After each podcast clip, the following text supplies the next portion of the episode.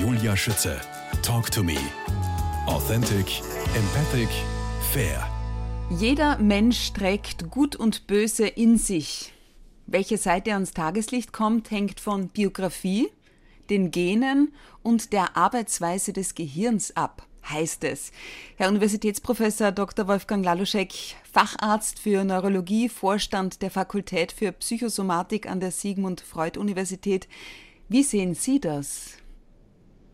Es gibt äh, zu der Frage, welche dieser Anteile ähm, dann schlicht ans Tageslicht kommen, gibt es eine sehr schöne indianische Geschichte. Ein schwarzer und ein weißer Wolf kämpfen miteinander. Und der Häuptling wird gefragt, wer wird gewinnen? Die Antwort ist der, den du fütterst.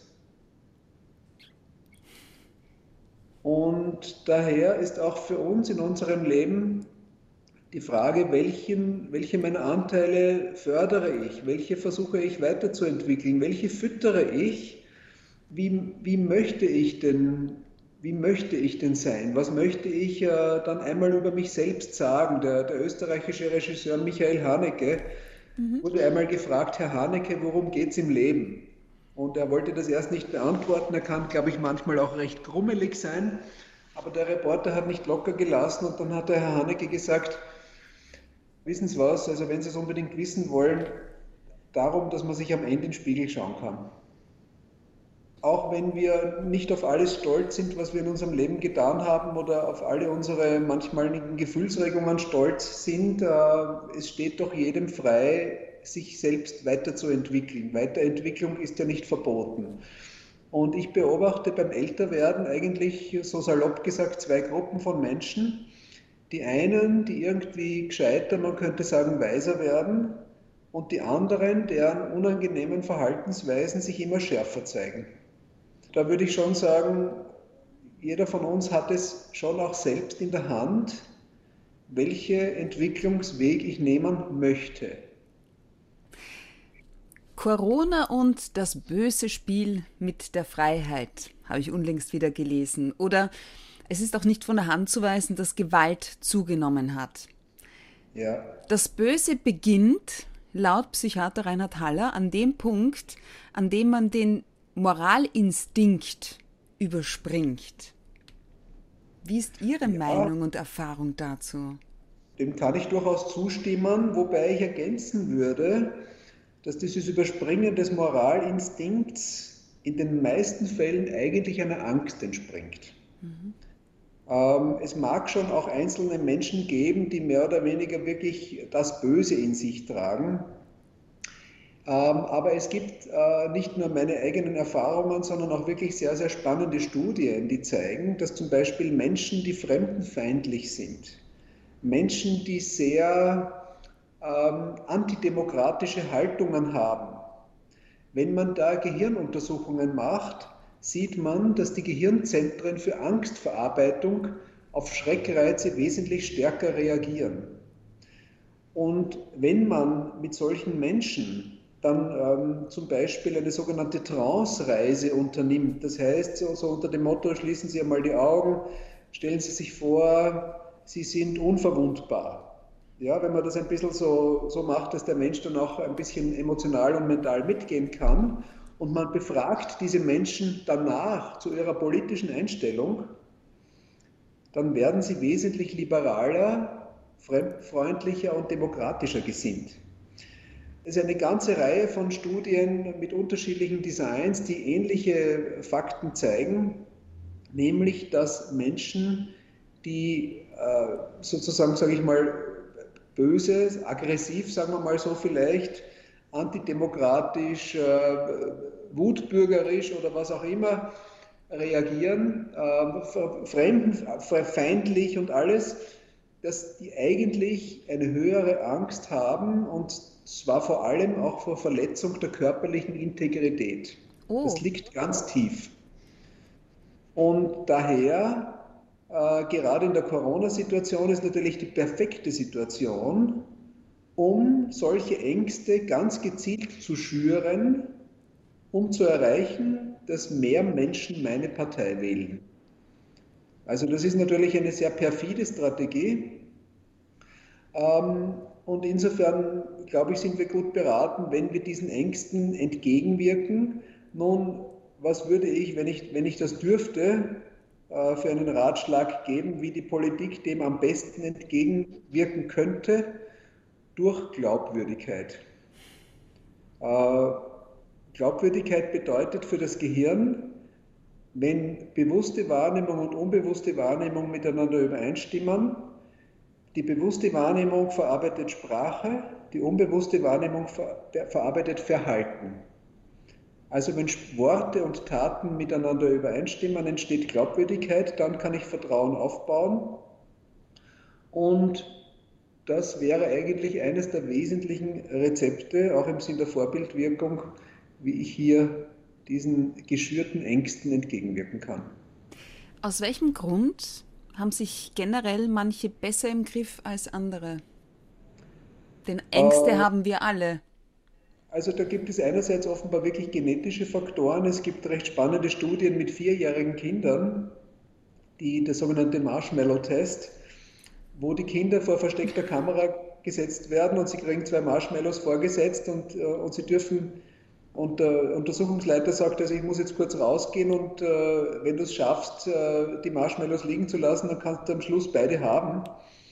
Man sieht, dann gibt es ganz rührende Filmaufnahmen, wie sich Kinder da verhalten und manche sich wirklich physisch versuchen zurückzuhalten. Die halten sich selber die Hände weg, damit sie nicht nach diesen Marshmallows greifen. Und da gibt es eben offenbar deutliche Unterschiede zwischen Kindern, inwieweit sie im Alter von vier Jahren fähig sind, ihre Impulse zu kontrollieren. Wir wissen auch, dass das mit späterem äh, Lebenserfolg korreliert, dass also Menschen, die etwas besser in der Lage sind, ihre momentanen Impulse zu kontrollieren, offenbar auch äh, später noch erfolgreich äh, besser in der Lage sind, ihr Leben aktiv zu gestalten. Aber das ist jetzt nur ein Faktor. Ähm, der zweite Faktor liegt natürlich in der Biografie, denn manche Menschen von uns haben einfach schlimmere Dinge in ihrer Kindheit erlebt als andere. Wenn wir wissen, dass, es Zahlenschätzungen gibt, dass 15 Prozent der Kinder sexuell missbraucht werden, meist innerhalb der eigenen Familie, dass heutzutage immer noch 50 Prozent der Kinder Gewalterfahrungen in der eigenen Familie machen, dann muss man schon sagen, da werden Dinge angelegt im Keim, die oft erst Jahrzehnte später dann ihre Ausprägung im, im Leben finden bei manchen Menschen dann in Form von Angststörungen oder, oder Burnout oder Depressionen, bei anderen aber auch in Form von asozialem Verhalten, destruktivem Verhalten und Aggression. Das heißt, das Böse und das Gute wurzelt sehr wohl in der Kindheit. Also das wurzelt zu einem ganz bedeutsamen Teil in der Kindheit. Äh, was habe ich auch für Vorbilder gehabt? Wie musste ich mich in der Kindheit vielleicht schützen? Äh, welche ohnmächtige Wut habe ich vielleicht entwickelt, die ich niemals ausleben konnte, weil ich vielleicht, weil sonst mein Leben vielleicht sogar gefährdet gewesen wäre? Dann kommt natürlich noch dazu, dass im Zeitalter, wie ich schon gesagt habe, im Zeitalter der Ablenkung ständig die negativen äh, Botschaften in den Arbeitsspeicher kommen und wir natürlich auch in einem Medienzeitalter leben nach dem Motto Only Bad News are Good News. Das heißt, die, alle Schlagzeilen sind Negativschlagzeilen. Es wird einfach die negative Seite der Menschen auch massiv gefördert. So entsteht einfach eine Mischkulanz von äh, größeren Zahlen von Menschen, die sich dann negativ verhalten. Wolfgang Laluschek, geboren worden am 13. September 1964 in Wien. In welchem Umfeld sind denn Sie aufgewachsen? In einem Umfeld, das äh, meine Mutter war, war Ärztin, mein Vater war Grafiker und meine Mutter war selbst eine Vertriebene. Sie war eigentlich aus einer sudetendeutschen Familie und wurde nach dem Krieg mit dem Maschinengewehr am Kopf und nichts in der Hand vertrieben. Das hat sie schon auch ihr Leben lang geprägt, weil sie eigentlich immer, glaube ich, das Gefühl hatte, ich kann, ständig, ich kann jede, in jedem Moment kann ich meine Heimat verlieren. Auf der anderen Seite war sie eine sehr, sehr starke Frau, die einfach auch zu einer Zeit schon erfolgreiche Ärztin war, als das noch nicht so selbstverständlich war. Sie musste sich da schon sehr durchsetzen. Ähm, und insofern war sie so ein bisschen auch wirklich die Anführerin der Familie. Ja, Sie haben mir auch verraten, sie war eine wichtige Gesprächspartnerin für Sie. Gibt es ein Gespräch, das Sie besonders in Erinnerung haben? Also sie war ein sehr, sehr auch interessierter Mensch. Sie hatte schon auch ihre schwierigen Seiten, ähm, aber sie war immer extrem auch neugierig und hat mir, als ich selbst noch erwachsen war, immer wieder berichtet, du, das habe ich auf Ö1 gehört zum Beispiel oder das Buch habe ich gelesen oder hat mir dann manchmal Bücher oder CDs geschenkt, wo ich dann erst Jahre später draufgekommen bin, was das für ein Schatz ist. Sie hat tausende Bücher gelesen, also ich bin umgeben von, von, von Literatur und, und äh, aufgewachsen. Und, und äh, das ist ein, ein, sage mal, geistiges Erbe, das ich sehr, äh, für das ich sehr dankbar bin. Ihr erster Berufswunsch war Tierwärter. Aus welchem Grund das? Also ich habe mich als Kind immer unglaublich zu Tieren hingezogen gefühlt, hatte wirklich meterweise Tierbücher mit vielen Bildern über Afrika und Indien und die ganze Welt und, und, äh, und habe die also verschlungen. Und wir haben auch in der Nähe vom Tiergarten Schönbrunn gewohnt und meine Mutter musste also oft am Sonntag schon um sechs in der Früh aufstehen, weil ich sie dann gezupft habe und gesagt, wann gehen wir in den Tiergarten? Da musste sie also auch im Winter teilweise eine Stunde lang bei den Eisbären stehen wie sie und, und ihnen dabei zuschauen, wie sie ins Wasser reinhupfen. Also Tiere waren mir immer ganz, ganz äh, wichtig und nahe. So kam eigentlich dieser erste Wunsch äh, zustande und das war auch ein Mitgrund, sage ich mal, warum ich nach Medizin dann auch Biologie studiert habe. Ich wollte gerade sagen, ja, Biologie haben Sie wohl auch studiert nach ja, dem Medizinstudium. Ich hatte eine Zeit auf den Turnus und dann habe ich mal gedacht, äh, also und außerdem wollte ich mich gerne mit, dem, mit der Evolution des Geistes beschäftigen beim Rupert Riedl, das war ein Schüler von Konrad Lorenz mhm. zu der Zeit. Und so kam also dann dieses Studium zustande. Ja, neben Rupert äh, Riedl hat sie auch noch besonders ähm, ihr neurologischer Lehrmeister Karl Zeiler geprägt. Inwiefern? Also er hat mich eigentlich auf zweierlei Weise, auf dreierlei Weise, muss ich sagen, geprägt. Das erste war, er war ein wirklich ähm, beschützender Mentor. Und das ist in der Medizin gar nicht so häufig, weil wir in Österreich eigentlich sehr, sehr wenige, sehr wenig Lernkultur in Krankenhäusern haben. Da heißt es meistens einfach, mach einfach. Und, und er war jemand, der einen wirklich äh, unter die Fittiche genommen hat und angeleitet hat und mit einem auch reflektiert hat, worum es eigentlich geht. Im Arztberuf und im Umgang auch mit Patientinnen und Patienten. Das zweite war, er war sicher einer der Neurologen in Österreich mit dem größten Wissen. Und zwar nicht nur in der Neurologie, sondern auch in der generellen Medizin, was in der Neurologie sehr wichtig ist, weil wir sehr viele Schnittstellen zu anderen medizinischen Fachgebieten haben. Und er hat also akribisch sich fortgebildet. Und das Dritte, und das ist für mich vielleicht fast das Wichtigste, er war moralisch extrem konsequent und hochstehend. Also bei ihm hätte es niemals eine Vermischung von Medizin und Geld gegeben zum Beispiel. Und er hat wirklich jeden Patienten gleich, gleich wichtig, gleich respektvoll behandelt. Also ich kann wirklich nur sagen, ein, ein, ein wunderbares Vorbild, wo ich großes Glück hatte. Mhm. Dr. Laluschek, Facharzt für Neurologie und systemischer Coach. Was lieben Sie an Ihrer Arbeit? Ich habe mir im Laufe von jetzt mittlerweile 30 Jahren Medizin auch schon auch meinen eigenen medizinischen Weg äh, so gestalten können und dürfen, dass ich auch meinen Studentinnen und Studenten eigentlich sehr, sehr gerne sage, wenn, wenn wir als Ärztinnen und Ärzte unseren Patienten gegenüber sitzen, dann immer in zweierlei Rollen. Nämlich einerseits als Arzt und in zweiter Linie, aber eigentlich in erster Linie als Mensch. Und das macht jede Begegnung, äh, jeden Tag zu einer bereichernden Begegnung. Ich habe oft intensive Tage, wo ich einen Patienten oder eine Patientin nach der anderen habe. Und gerade an diesen intensivsten Tagen denke ich mir dann beim Nachhause radeln immer wieder, heute war ein sehr, sehr dichter Tag und ich hatte viele Gespräche, aber jedes dieser Gespräche war gut. Wow. Und, äh, und es ist für mich auch etwas Zweites wunderschön, zu mir kommen sehr viele Menschen in, in hochgradigen Belastungssituationen und mit, mit Krankheiten, die damit zu tun haben. Und ich habe mich einmal gefragt, was ist der gemeinsame Nenner von diesen Menschen? Und ich habe für mich resümiert, es sind lauter Menschen, die irgendwie ein inneres Nein in sich tragen. Sei es zu ihrer Arbeit, zu, im persönlichen Leben oder zu anderen Dingen. Und ich versuche möglichst rasch drauf zu kommen, meistens im ersten Gespräch, wo liegt denn das innere Ja dieses Menschen? Und ich versuche dann auch möglichst unauffällig, weil dann geht es am besten, eine Formulierung dafür zu finden. Die schreibe ich dann meistens auf ein Kartel, was die Patienten dann auch meistens sehr, sehr gerne mitnehmen. Und in vielen hundert Gesprächen war dieses innere Ja nie etwas Negatives. Es, war immer, es ist immer etwas Gutes. Und das hat mir gezeigt, dass das, wonach die Menschen sich sehnen, und ich sage, sagen wir mal 98 Prozent der Menschen, sehnen sich nach etwas Gutem. Und das ist etwas, was ich auch ermutigend finde und es ist wunderschön, Menschen dabei begleiten zu können auf, in Entwicklungswegen, die ich auch als Entfaltung oft erlebe.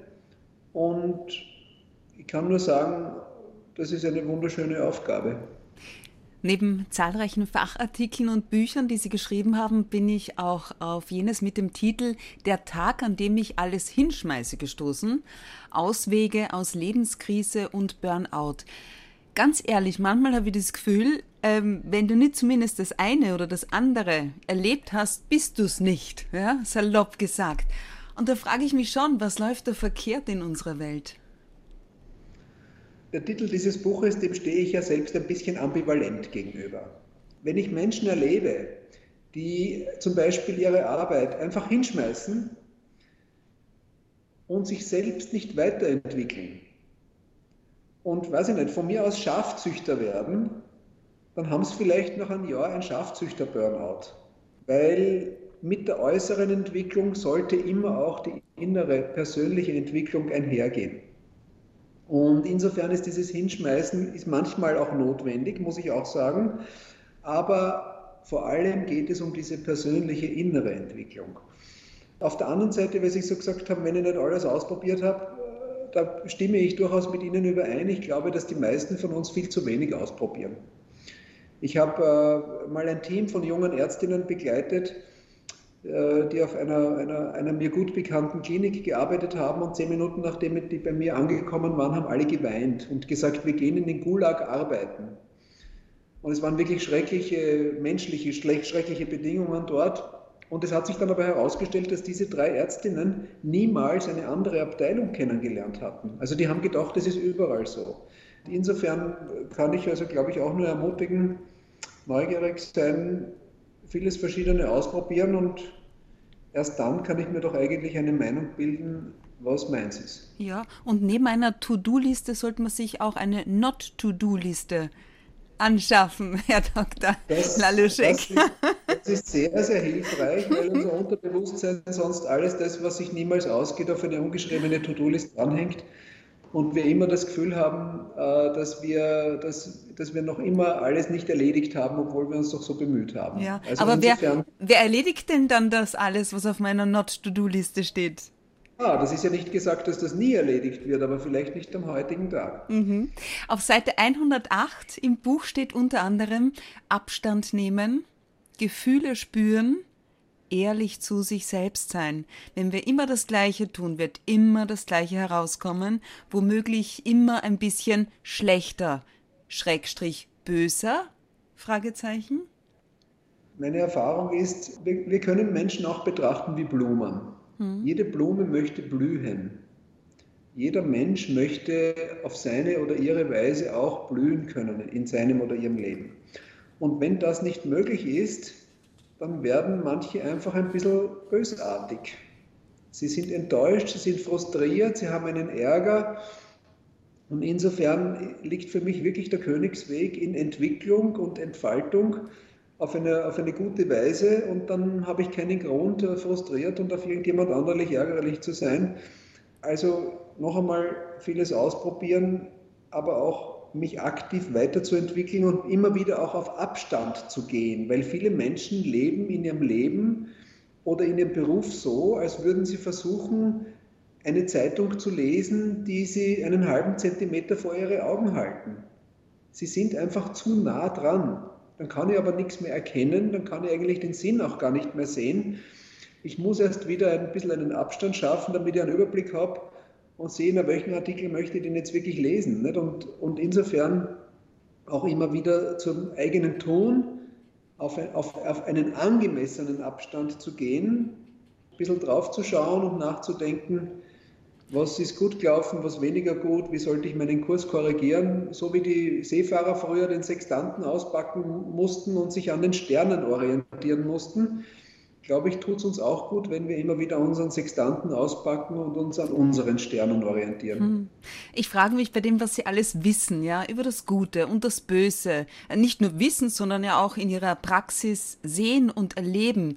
Wie leicht oder schwer ist es da selbst für Sie, ein guter Mensch zu sein? Ich glaube, es ist für mich nicht schwerer oder leichter als, als für die meisten anderen. Es ist auch für mich eine Herausforderung und, ich, und es ist auch so, dass auch mir vieles nicht perfekt gelingt. Ich bin äh, froh, auch gerade im familiären, aber auch im beruflichen Bereich über vieles, wie es gekommen ist und wie es auch gelungen ist, aber fernab von, von perfekt. Wobei da habe ich es dann gern mit Leonard Cohen der gesungen hat, There's a crack in everything, that's how the light gets in. Ja. Also da ist überall ein Spalt drinnen, ein Sprung drinnen und so kommt das Licht rein. Und insofern muss es auch nicht perfekt sein. Weil wir über das Licht, über das Gute sprechen. Planet Yes ist äh, neben My21 eine neue Initiative von Ihnen, eine Initiative für Nachhaltigkeit und das innere Ja. Wie hängt das zusammen? Naja, wenn man so viele Jahre, so viele Menschen sieht, die mit diesem inneren Nein leben, dann fragt man sich natürlich, wie kommt es zu dieser Pandemie, muss man sagen, an inneren Neins. Und ich bin überzeugt davon, dass diese, diese Pandemie, diese Nein-Pandemie, äh, etwas mit unserem Gesellschafts- und Wirtschaftssystem zu tun hat man braucht kein Zyniker sein, um zu erkennen, dass dieses System eigentlich auf Ausbeutung basiert, und zwar auf Ausbeutung von Menschen und von Natur. Und jetzt ist es gleichzeitig so, dass Menschen, die mit einem inneren Nein durch ihr Leben gehen, sich nicht nachhaltig verhalten. Denen ist nämlich alles wurscht. Und daher ist meine Überzeugung gewesen, wenn wir das verbessern und verändern wollen, dann müssen wir erstens in Menschen das innere Ja fördern, weil dann werden sie sich eher verantwortungsvoll und respektvoll verhalten, gleichzeitig aber auch Rahmenbedingungen schaffen, in denen das möglich ist. Und das hat wiederum sehr, sehr viel mit ökonomischen und ökologischen Faktoren zu tun und war der, war der Hebel oder der Impuls, die Initiative Planet Yes zu gründen, die sich einerseits um nachhaltige regionale Entwicklung mit dem inneren Jahr der Bevölkerung dreht. Hier geht es auch sehr stark um ähm, ökonomische Kreisläufe in Regionen zu schaffen, damit nicht die gesamte Wertschöpfung abgezogen wird in, äh, ich sage es jetzt einmal wirklich so, in Konzerne, die ihr Geld in Steueroasen parken, sondern dass die Wertschöpfung, die in einer Region durch das Bemühen der Menschen entsteht, auch überwiegend in dieser Region bleiben kann als wir begonnen haben, diese Ideen zu formulieren, haben wir sehr schnell gesehen, dass Planet Yes sofort zu einer Drehscheibe wurde, wo ganz viele Akteure, die sich normalerweise nie kennengelernt hätten, aus dem Ökologiebereich, aus der Wirtschaft, aus der Uni, aus Medien, plötzlich zusammengefunden haben und begonnen haben, gemeinsam Projekte zu machen. Und so ist Planet Yes zu etwas geworden, was wir dann als Wirkungsplattform bezeichnet haben. Also verschiedenste Menschen zusammenzubringen und gemeinsam in Aktion zu bringen. In Kürze startet ja das nächste Planet Yes Projekt gemeinsam mit RCE Vienna.